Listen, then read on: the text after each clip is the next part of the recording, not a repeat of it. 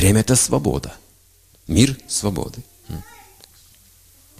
И время постепенно сокращает жизнь человека, который не развил свое духовное сознание. Так описывается. Его срок жизни сокращается каждую секунду, каждое мгновение. Это аспект времени. То, что мы можем видеть и ощущать в этом мире. Но если вы развиваете свое сознание в независимую сторону от материи, ваша жизнь не сокращается. Просто у вас бензин в бак кончается. Так вы это замечаете. Потом вы снова заправите и дальше поедете. Вот и все. Если вы развиваете свое сознание вне телесных обозначений, именно связываете именно с аспектом времени, а не с событиями, то вы достигаете сознания вечности бытия. Что же такое вечность бытия? Как видите, аспект настоящего определяется мгновением. Миг между прошлым и будущим называется жизнью, говорится. Песня такая есть. Неплохо сказано. А область будущего и прошлого не определена количественно. Мы не знаем, сколько всего было. Если вы посмотрите фотографию своей прожитой жизни, этой, за последние лет 10, то вы можете сказать, когда это было? Не помню. Вот он, я здесь, я себя вижу, но я не помню, когда это даже было и что было в то время. Что это, вы спросите, что это за событие? Я не помню его совершенно. Но ушло в прошлое. И стало незначительным. А другие вещи, вы помните, остро до сих пор. И живете с ними постоянно. Постоянно вспоминаете. Каждый день об этом вспоминаете. Какая это была прошлая сильная связь с ребенком или с человеком была утраченной. И вы не можете забыть. И вам говорят, так уже ж 20 лет прошло. Вы говорите, как 20 лет, а я до сих пор чувствую ту же самую боль, ту же самую привязанность. Я помню это так же, как и раньше. А что-то вы говорите, боже мой, это что когда было? Пять лет назад? Вообще ничего не помню. Даже этих людей вокруг не могу вспомнить. Мы не живем прошлым, мы живем всегда настоящим. То, что мы с собой носим сами. Настоящий я, свидетель этого всего. И этот я, человек, он наблюдает событийность происходящего. Ведь время мы измеряем по событиям. Какая-то цепь, череда событий. Со вчерашнего дня, сегодня что-то произошло, сегодняшний день переходит в завтрашний, то есть событийно, это связано все. Вы на ту же самую работу ходите, там еще тот же самый начальник. И будете наблюдать, как этот начальник будет сняться этой должности, или повышен на этой должности, или останется. То есть события будете наблюдать, логичные, связанные. И будете доверять этим событиям, хронологии, так сказать, времени. Вас убеждает время, связывая эти события. А на самом деле вы наблюдаете сон. Ну что, разве не так? Мне сегодня приснился интересный сон, конечно. Я видел красивые леса, много людей, разговаривал, знаете, была очень торжественная атмосфера. Но где этот сон? Его нет. И день прошел, мы сегодня тоже ездили в горы, видели красивые места, заснеженные реки. Прекрасно там было. А где то сейчас? Уже нет. Все, прошло. Нету. Ни ночного сна нет, ни дневного сна нет. И снова продолжаешь что-то видеть, и снова это куда-то уходит. Все, что вижу во сне или наяву, является сном, ночным или дневным, говорят веды. Потому что приходящую природу имеет. А то, с чем я живу внутри, постоянно. То есть я сам наблюдающий нахожусь в настоящем моменте времени. Это настоящее проецирую в прошлое и в будущее. Из настоящего могу это сделать. Но в прошлом меня уже нет. И в будущем меня тоже нет. Всегда в настоящем. Но есть проекция сознания. Как отражение, скажем. Но как я могу видеть будущее, скажите? Опираясь на разум, на какие-то логические установки и предвидения. Объект А идет со скоростью такой-то, такой-то, там 100 шагов, скажем, то есть 1000 шагов в час или в 10-15 минут. Значит, через такое-то время он пройдет столько-то шагов. Вот это мое, мое обычное представление о жизни. Разве вы не видели, как нас обманывает собственный ум? О, я сегодня заработал хорошие деньги, смотрите. Значит, я буду счастлив. Так не скоро повезет еще больше. Кто это сказал? Почему вы так думаете? О, я устроился на хорошую работу. Значит, все у меня будет хорошо. Кто вам такое сказал? О, я потерял такую сумму денег, значит, все у меня будет плохо. Кто такой сказал? Это ум говорит. А на самом деле так ли это? Одна женщина работала кассиром в Лос-Анджелесе. На кассе в супермаркете обслуживала людей. У нее было какое-то среднее образование, немножко считала, но в основном считала вот эта вот машина. Она считать толком немного хорошо. Для бухгалтера бы она не годилась, но на кассе она работала. И какой-то человек, режиссер из Голливуда, там в Лос-Анджелесе есть Голливуд, он проходил через эту кассу там, с какими-то продуктами. И посмотрел на нее, пока стоял в очереди, подумал, ведь это то, что мы ищем. Есть роль. И вот этот персонаж, вот эта фактура мне как раз и нужна. И пока он стоял в кассе, он не созрел решение. Подошел к ней, расплачивался, сказал, я вас приглашаю, визитная карточка, проба на роль. Она стала кинозвездой. Могла бы она думать, например, о, я всего лишь э, работаю на кассе, мне не очень-то будущее какое-то светит, не так ли? Согласно тому, что я могу делать сейчас, нет ничего такого. Но вдруг вмешивается какое-то другое событие, непредвиденно ей. Вот эта фактура, которая на понятия не имеет, нужна кому-то. И она стала э, голливудской кинозвездой. есть другие люди, которые накачиваются в этих фитнес-клубах.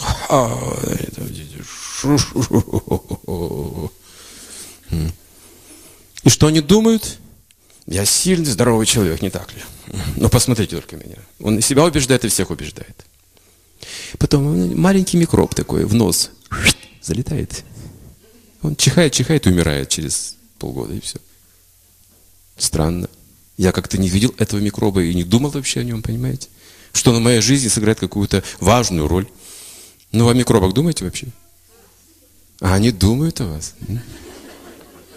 Они очень к вам привязаны. Они только ждут этого момента. Они все в ожидании. Когда же вы будете доступны для них? Вот что они думают. Поэтому веда это определили так. Вы не можете свою волю расширить настолько, чтобы понимать даже жизнь микроба и связать со своей жизнью. Это слишком сложно, все эти тонкости видеть, э, перипетии кармы, судьбы. Но вы можете себе обеспечить светлое будущее, просто зная законы счастья. Гороскоп фортуны. А? Не делай зла другим. Будь добрым. Удовлетворись тем, что имеешь, и постепенно развивай это в отношениях с людьми. Есть какие-то заповеди, есть какие-то законы. Это же очень просто. Нам не нужно изучать жизнь микробов, чтобы стать здоровыми. Нам нужно изучать свою жизнь, чтобы стать здоровыми, чтобы быть недоступными для зла. Вот а юрведа, скажем, в ведах описывается наука аюрведа. Сейчас ее понимают как медицину. Это не медицина. Медицины не было такой науки в ведическое время. Как не было зубных врачей, допустим. До сих пор, если вы поедете в Навадвипу, и у вас заболит зуб, не дай бог, вы не найдете этот зуб, там нет стоматологов. Вам придется ехать в Калькуту, это часа четыре на такси. В Калькуте есть стоматологи. В Навадвипе нет стоматологов. И когда мы с ним столкнулись, мы сказали, как же тут без стоматологов люди живут вообще? Это же средневековье. Ну как же, если зуб заболит, страшное дело, что же делать? Говорит, нет, тут зубы не болят ни у кого, зачем до стоматологии? Медицина не нужна. Они до сих пор чистят зубы палочками нима дерева. Каждое утро выходят с этой палочкой с дерева, просто срывают, жуют, жуют, жуют. Мы сначала не поняли, что они все жуют с утра пораньше вообще. Знаете, у всех серьезные дела, они жуют, ходят. Потом эту разжеванную э, палочку они опускают в соль. Ужасное сочетание, я скажу. Невыносимое. Это горечь этого дерева. Как называется, сказал? Ним.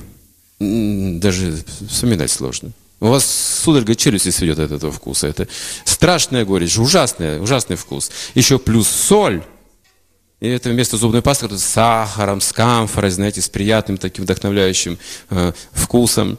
Мы любим сахар, любим какие-то ароматизаторы, а там просто вот палочка нима, соль, и вы чистите этой гадостью свои зубы каждое утро. Жить не захотите, но зато у вас зубы не будут болеть. Там не нужны стоматологи, оказывается. Итак, аюрведа – это не медицина – и ведическое знание – это не теория какая-то философская. Это наука о жизни, о живом существе. Что делает живое существо счастливым в любом аспекте времени, в прошлом, в настоящем и будущем. Это осознание себя.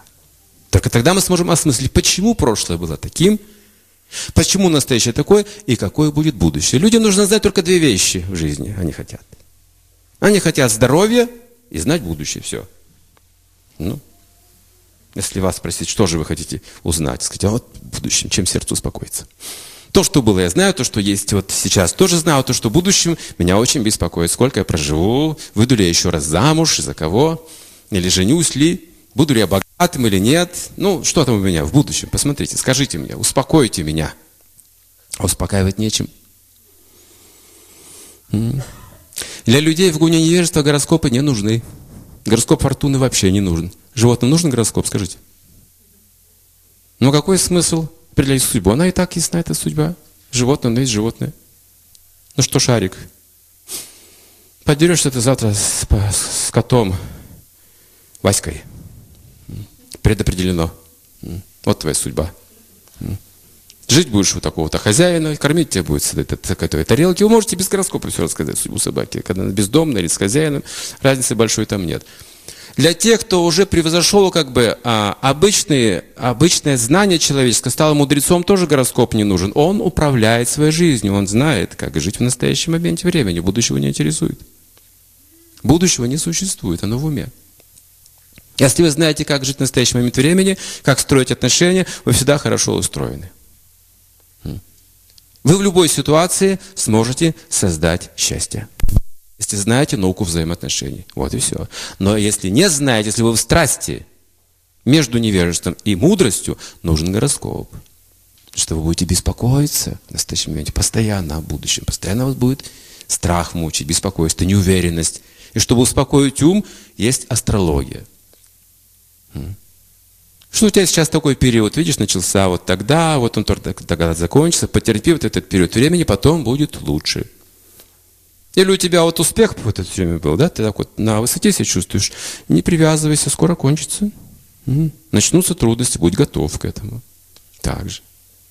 Нет абсолютных счастливчиков в этом мире. И нет абсолютных страданий в этом мире. Они чередуются у людей. У людей есть чередование счастья и несчастья. И в редких исключениях, когда человек именно проклят или наказан судьбой, говорится, злой рок висит над ним, проклятие, вот тогда сложно, конечно же. Это особое, как бы, особое сочетание отношений. Проклятие означает, главным образом в том выражается, что человек теряет способность одну, всего лишь одну. Строить взаимоотношения с людьми, с окружающим миром. И все, вся жизнь кончается на этом. Это единственная вещь, которая, от которой зависит вся наша жизнь. Наука взаимоотношений главная. Если даже мы скажем законы счастья взаимоотношений, далеко не все могут это применить в силу проклятия. Они будут бояться просить прощения, например. Они не смогут забывать плохие вещи, они будут держаться за эти плохие вещи в уме. Это проклятие. Так действуют законы кармы, как бы уже, предопределение. Как с этим быть? Вот тут нужно превзойти эти законы кармы. Как? Свобода выбора остается. Я могу предлагать усилия. Если даже я не уверен и боюсь, я все же могу преодолеть свой страх, если получу это в форме убедительного знания. Поверю в это, что хорошие вещи помогут и мне, если буду делать хорошие вещи. Нужен опыт, шаг за шагом, как детей также учат таким вещам. Делиться подарками, скажем, говорит здравствуйте и спасибо, постепенно прививается это осознание, почему это хорошо, почему это плохо. Нам тоже нужно учиться шаг за шагом, учиться строить свои взаимоотношения с окружающим миром. Миром, не только людей. Даже с воздухом, которым мы дышим, должны быть взаимоотношения. Даже со звездами, которые вот наверху должны быть взаимоотношения. Мы должны научиться радоваться жизни. Это искусство взаимоотношений. Ну скажите, но кто ценит то, что у него есть сейчас? Гордится этим. Я богатый человек, он говорит. У меня есть жена, ребенок. Я нормально зарабатываю, их поддерживаю. У меня есть все в жизни. Кто так скажет? Полиция вижу, что никто тут не собирается это говорить. Нет, мне все мало. Я недоволен. Мне нужно больше. Жена всегда требует больше, дети требуют больше, и мне нужно больше, больше, больше, больше, больше. Вот оно направление. А у каждого выделяется своя определенная доля для развития взаимоотношений. И когда мы хотим больше, больше, больше, страдают отношения. Отношения поддерживаются, когда мы принимаем и отдаем. Принимаем и отдаем. Вот так поддерживаются отношения. Если мы только принимать хотим, отношения не строятся. Мы ожидаем все больше и больше. От кого? От других. От нашего общества, от нашей работы, от нашего начальника, от наших подчиненных. От кого-то мы это ожидаем и требуем. Мы недовольны тем, что есть. Мы недовольны людьми, получается, друг другом. Вечно недовольны поэтому. Стоит нам вступить в деловые отношения, так тут же мы недовольны друг другом.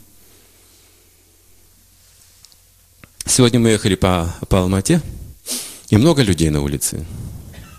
Я спросил пассажира, друзьями ехали, посмотрите на улицу, на лица людей. Вы кого-нибудь знаете? Нет, никого не знаю. Все люди незнакомые. Их тут сотни людей, но мы не знаем никого. Вы кого-нибудь из этих людей ненавидите? Нет. Видите? Нет такого чувства. Вы всех нормально ко всем относитесь, всех уважаете. А вот этот человек очень некрасивый идет, смотрите. Вы видите? Да. Вы хотите с ним общаться? Не очень. Не очень нравится. А если он вам что-то сделает доброе, но понравится? А, ну другой вопрос.